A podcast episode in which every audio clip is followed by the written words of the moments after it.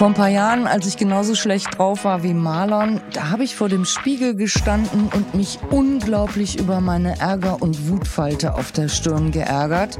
Kein Wunder, ich habe zu dieser Zeit unglaublich viel geschimpft und mich über die Missstände in der Welt aufgeregt sehr viel Energie verbraucht. Und geändert hat sich im Grunde genommen nichts. Kein Wunder. Kerstin, das ist ein Fehler, den sehr viele Menschen machen. Sie fokussieren sich auf Negatives.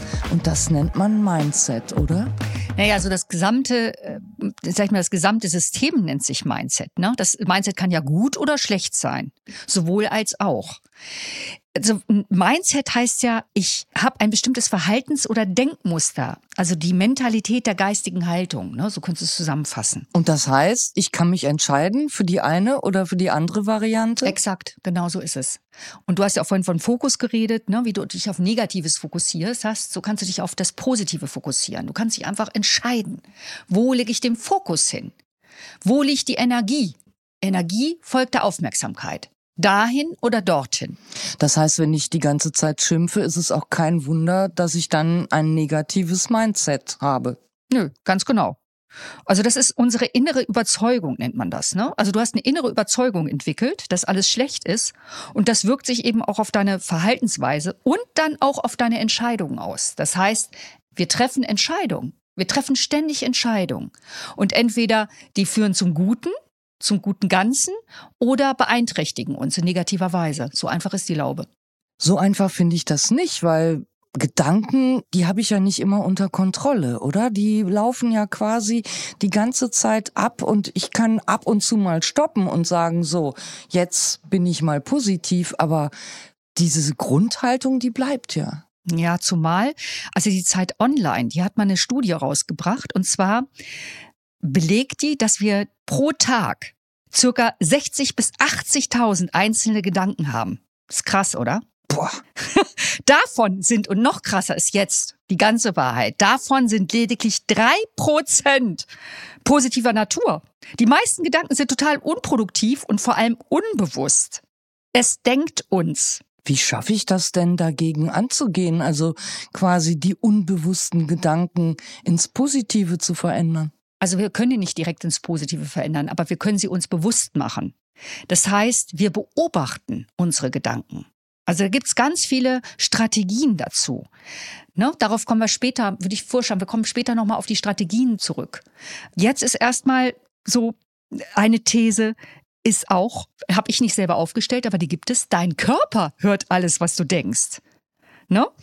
Also das heißt, was was kann alles passieren, wenn wir denken im Körper? Das heißt, ich habe mir meine Stirnwutfalte angedacht? Streng genommen ist es so, genau so. Klasse, Sabine. Genau. Also stell dir jetzt mal eine typische Stresssituation vor, ne? ne? Wir haben ja von, von negativen Gedanken gesprochen. Also Stress typische Stresssituation. Du bist voller Vorfreude mit der ganzen Familie, bist am Flughafen, bist früh aufgestanden. Ne? Es soll ein tolles und vielversprechendes Ferienhotel nach Mallorca gehen. Der Aufbruch, der war schon herausfordernd. Es ist vier Uhr morgens, du bist übermüdet. Ihr steht mit vielen, vielen anderen Fluggästen irgendwo in der Schlange. Und kurz vor dem Einchecken, da kommt die Durchsage. Wir bitten um Ihre Aufmerksamkeit. Aus technischen Gründen fallen heute alle Flüge nach Palma de Mallorca aus. Sobald wir den Schaden behoben haben, informieren wir Sie umgehend. Bitte wenden Sie sich an die entsprechende Airlines. Hier erhalten Sie die nötigen Informationen. Allen anderen Fluggästen wünschen wir einen angenehmen Flug. Was passiert dann mit einem? Ganz genau. Also wir reden mal vom Gehirn. Ne? Also erstmal kommen alle diese Informationen, treffen auf unser Gehirn. Also da sitzt diese Schallzentrale. Ne? Und das müssen wir ungefähr uns so vorstellen wie so eine Packstation. Also da kommen Pakete an und gehen auch wieder raus. Also im entspannten Zustand ist die Zustellung von Paketen geregelt. Ne? Easy, easy going. Bei Stress musst du das ungefähr so vorstellen. Also da fahren alle Paketzusteller von DHL, UPS ne, gleichzeitig los, um ihre Ware aus deinem Gehirn zum Großkörperkörper zu verteilen. Alle gleichzeitig. Und jetzt musst du dir vorstellen, dass da ziemliches Chaos herrscht. Also Staus und Unfälle sind da ja vorprogrammiert. Ne? Allerdings findet das ja alles im Kopf statt. Das heißt, während den Anfängen Also da, wo es beginnt, können wir auch dafür sorgen, dass es wieder aufhört. Energie folgt der Aufmerksamkeit, habe ich vorhin schon gesagt. Ne? Es ist immer das gleiche Prinzip. Und wenn ich mich in einer Problemtrance bin, dann ist da auch meine volle Energie. Was heißt das denn jetzt für die Familie, die da am Flughafen steht und nicht wegkommt? Das heißt konkret, man müsste sich dann in dem Moment bewusst werden, dass man jetzt unter Stress steht und den Stresslevel irgendwie runterdrücken? Ja, perfekt. Also richtig großes Kino wäre, man hört diesen Satz und denkt, okay, wo ist die Lösung? Hm? Also die Vera Birkenbiel, ne? ganz tolle, großartige Kommunikationstrainerin, die leider, leider tot ist, die hat mal gesagt, ihr habt 90 Sekunden für Ärger. Geht in diese 90 Sekunden rein, lebt die auch von mir aus völlig aus. 90 Sekunden und dann Lösungsorientierung. Wie kann ich das Ding, wie kann ich die Kuh vom Eis holen? und nicht weiter in dieses, in dieses Drama gehen, ne? in das selbstproduzierte Drama und diese ganzen Gedanken, diese unproduktiven Gedanken weiter auswirken. Ich meine, das hat ja eine Auswirkung auch auf die Familie. Ne? Wenn ich jetzt als Elternteil ins Drama gehe, ne? werden meine Kinder knatschig, hysterisch, äh, unduldsam, ich, das, dann schaukelt sich das so hoch, ne? kann man sich ja vorstellen, so eine Familie. Ne? Würde es einem helfen, wenn man sich in dem Moment bewusst macht, dass das die Hormone sind, die Stresshormone, die einen so unter Druck setzen, dass das eine körperliche Reaktion ist? Ich weiß nicht, ob es mir helfen würde. Ich glaube, es würde helfen, wenn ich denken würde, okay, so ist das. Also wenn ich die Information erstmal neutral als Information wahrnehme oder höre, ohne sie zu bewerten, ohne ins Drama zu gehen, sondern einfach nur höre, okay, die Flüge fallen aus, aha. Also das Ganze betrachten wie so ein fremdes Flugobjekt, das gerade, äh, das gerade angekommen ist. In der gleichen Neutralität und Wertfreiheit. Nur zu denken, okay, und jetzt? Mhm. Also raus aus dem Drama beziehungsweise gar nicht ins Drama reinfallen, lösungsorientiert versuchen zu denken und sich zu orientieren. Gibt es dann noch irgendwas anderes, was man tun kann? Mhm. Also ich würde sagen, so ein Leitspruch ist, den ich allen Hörern mitgebe, lass dein Hirn nicht unbeaufsichtigt. Gerade im Stress. Ganz äh, wichtiges Tool. Also zum Beispiel kann man sich einfach erstmal beruhigen und sich auf seine Gedanken konzentrieren. Nur auf die Gedanken. Die Gedanken kommen und gehen lassen. Hinsetzen, von mir aus mit der ganzen, in dem Fall mit der ganzen Familie, den Kindern vielleicht auch ein lecker Eis kaufen, keine Ahnung, die ablenken und selber erstmal wieder die Gedanken kommen und gehen lassen. Sich nicht auf Gedanken fixieren. Hm? Überlegen, welcher Gedanke kommt denn jetzt als nächstes? Und wenn man damit beschäftigt ist, dann ist unser Gehirn total, äh, dann kann es nicht mehr so weitermachen wie vorher. Verstehst du, wie ich das meine? Ja, kann ich mir vorstellen. Dann ist es erstmal beschäftigt. Wenn du sagst, okay, welcher Gedanke kommt als nächstes? Dann kann es nicht direkt den nächsten negativen hinterher schießen. Hat gar nicht die Zeit, weil es hat einen Auftrag. Ja, so gibt es verschiedene. Man kann zum Beispiel auch ähm, mit Bildern arbeiten, mit innerlichen Bildern. Dass man sagt, okay, Gedanken, ich schicke euch erstmal ins Badezimmer oder ich schicke euch erstmal auf die ähm, Flughafentoilette. No, da könnt ihr euch mit den anderen Passagieren, die da sind, unterhalten. Macht, was ihr wollt. Macht es euch schön. Ich hole euch, sagen wir mal, eine Stunde wieder ab. Dann haben die, haben die Gedankenauftrag. Ne? Man macht sie nicht weg. Man sagt sich auch nicht, ihr seid jetzt gar nicht da. Euch gibt es gar nicht. Sondern es gibt einen Auftrag.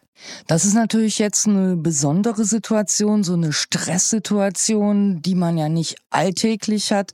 Wie sieht das denn im normalen Leben aus, die Menschen, die sich unheimlich gerne über das Unkraut beim Nachbarn im Garten ärgern, über einen zu lauten Motor, der nebenan losgeht? Ist das nicht auch so eine, so ein negatives Mindset, was den Alltag bestimmt? Mhm, absolut. Ich meine, das erleben wir uns ja alle häufig, ne? Also in die Situation, uns über andere Menschen zu ärgern. Ne? Nehmen wir mal ganz, du hast ein ganz tolles, einfaches Beispiel genannt, den Nachbarn. Ne? Eine tatsächliche Strategie ist, von Bewertungen allgemein mal Abstand zu nehmen. Ich hatte vorhin von einer neutralen Haltung gesprochen, eben nicht in die dauernde Bewertung zu gehen, sondern auch da zu sagen, aha, das macht der so und so. Interessant. Ich erlebe das oft hier auch zum Beispiel bei unserem Marlon, wenn man mit dem zusammen im Auto sitzt. Der schimpft wie ein Rohrspatz. Das ist doch auch schon mal so eine Sache. die man abstellen kann. Oder in Situationen, die jetzt nicht überlebenswichtig sind, einfach mal aufhören zu schimpfen und sich klar zu machen, das bringt nichts, das ist verlorene Energie. Ja, also ich denke, solche so, so reinsteigernden Dinge sind immer verlorene Energie. Weil es, es hat keine, es ist nicht zielführend. Es hat keine, keinen Mehrwert. Jemand zu beschimpfen oder etwas auszuschimpfen oder sich überhaupt Wut ist ja eigentlich eine sehr konstruktive, also das ist grundsätzlich, würde ich sagen, eine konstruktive Energie. Sonst hätte Gandhi oder sonst hätte Mandela oder viele Menschen hätten sonst nichts bewegt. Die waren auch sehr wütend über bestimmte Dinge, über bestimmte Missstände. Ich denke, Wut ist erstmal was sehr Produktives. Eine gewaltige, eine gewaltige Kraft kann das haben. Aber mit der sollten wir dieser Ressource, Wut ist eine tolle Ressource, sollten wir sehr sorgsam umgehen.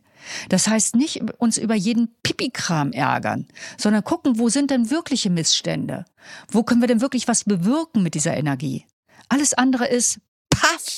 Das heißt, sich auf das Kleine zu fokussieren. Ich nenne das die Politik der kleinen Schritte, also zu versuchen, in seinem eigenen Umfeld weniger Negatives zu erzeugen und auch weniger negative Emotionen weiterzugeben, zu verbreiten, weniger zu schimpfen, ganz einfach?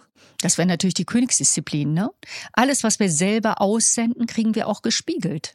Das heißt, wenn wir ähm, Freude ausstrahlen, Lebensfreude, Glück, Zufriedenheit, werden wir das auch von unserer Umwelt wiedergespiegelt kriegen. Und wir nehmen auch Dinge anders wahr. Jetzt mal am Beispiel des Nachbarn. Wir hören es vielleicht gar nicht. Wir haben ja zum Beispiel, weißt du, wir haben ja vorhin auch äh, erlebt, als wir diesen Podcast hier aufgenommen haben, in der ersten Folge zum Beispiel. Unser Techniker hat alle möglichen Geräusche gehört, ne? Traktoren, Fliegen, alles Mögliche, was gestört hat. Wir beide haben nur gesagt, ach, echt, war da was? Ne? Wir können immer entscheiden, was wir wahrnehmen wollen oder wo unser Fokus liegt. Wir beide haben es gar nicht wahrgenommen. Unser Techniker war da auf Zack, ist ja auch sein Job, ne? Ist ja auch super, dass er das macht. Nur, das zeigt auch, wir brauchen es gar nicht. Wir brauchen da keinen Fokus zu haben. Wir haben jemand, der es für uns tut. Und wir können manchmal Verantwortung abgeben für bestimmte Dinge und manchmal ist es gut, die Verantwortung zu haben und zu halten. Aber wir sind auf jeden Fall verantwortlich für unsere Energie. Wo ist der Fokus? Und ich beobachte immer wieder Menschen, die sich sehr viel mit negativen Gedanken beschäftigen, dass sich das auch tatsächlich auf das Äußere auswirkt. Also nicht nur auf die Ausstrahlung, mhm. sondern dass man denen das tatsächlich ansieht, ihr Unglück und den Schmerz. Mhm, das hast du ja vorhin auch sehr schön beschrieben. Ne? Du hast ja gesagt, du hättest auch vor ein paar Jahren noch diese Wutfalten gehabt. Ne? Das ist das Interessante, dass Menschen, die wirklich zufrieden und glücklich in ihrem Leben sind, dass die oft ein ganz ähm, glattes, schönes Gesicht haben, kaum Falten, ne? außer Lachfalten vielleicht. Ja, also das funktioniert. Wenn es einem besser geht, sieht man das einem auch an dass man das auch ausstrahlt, in jeder Pore. Das heißt, negative Gedanken verändern im Grunde genommen auch die Gehirnstruktur. Das verändert die Gehirnstruktur, das verändert, ich habe ja vorhin auch gesagt, dein Körper hat alles, was du denkst, hat Einfluss auf unsere Organe. Unsere Organe funktionieren anders. Überleg mal, wie viele psychosomatische Krankheiten es gibt, die du entwickeln kannst. Wenn du schlechte Gedanken hast oder wenn du Angst hast oder wenn du zum Beispiel Menschen, es gibt Studien, dass gerade Frauen, die einen Partner verloren haben, entweder durch Scheidung, durch Trennung, durch Tod, also die, dass die Brustkrebsrate rapide nach oben gestiegen ist oder dass die wirklich eher zu Brustkrebs neigen.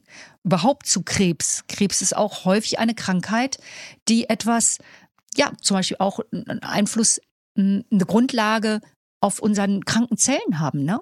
Ich will jetzt hier keine super Thesen aufstellen, aber es gibt auf jeden Fall eine Bezüglichkeit zwischen Körper, Geist und Seele. Das heißt, wenn man merkt, dass man sich eher im Negativen aufhält, dass man unbedingt versuchen muss, diese Spirale zu durchbrechen? Sollte, auf jeden Fall. Kann ich nur jedem empfehlen. Es gibt ja auch viele Menschen, die genau deswegen zu mir gekommen sind und sehr glücklich waren, dass diese Spirale endlich mal aufgelöst wurde. Ne? Das ist ein Teufelskreislauf. Was bedingt sich immer? Eins bedingt das andere.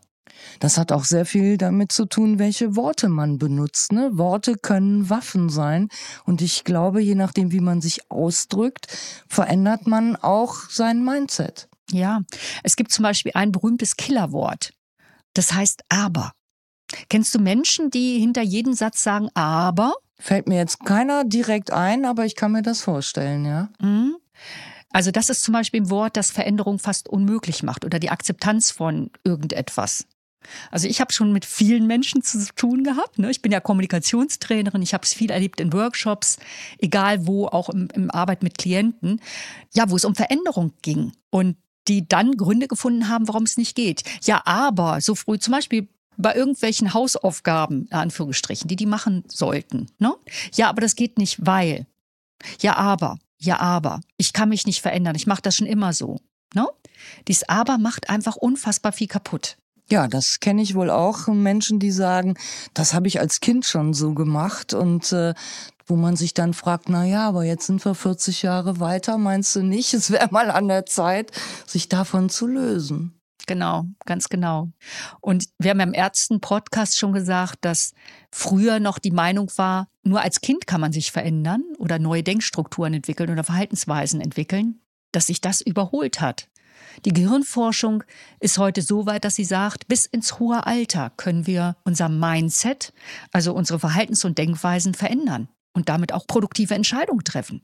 Hast du denn irgendwie einen Trick, wie man merken kann, ob man sich im negativen Mindset aufhält, weil ich beobachte, vielen Menschen fällt das überhaupt gar nicht auf. Also es gibt tatsächlich eine interessante Übung. Die hat ein Mönch entwickelt. Die finde ich total spannend. Die würde ich dir gerne kurz erzählen.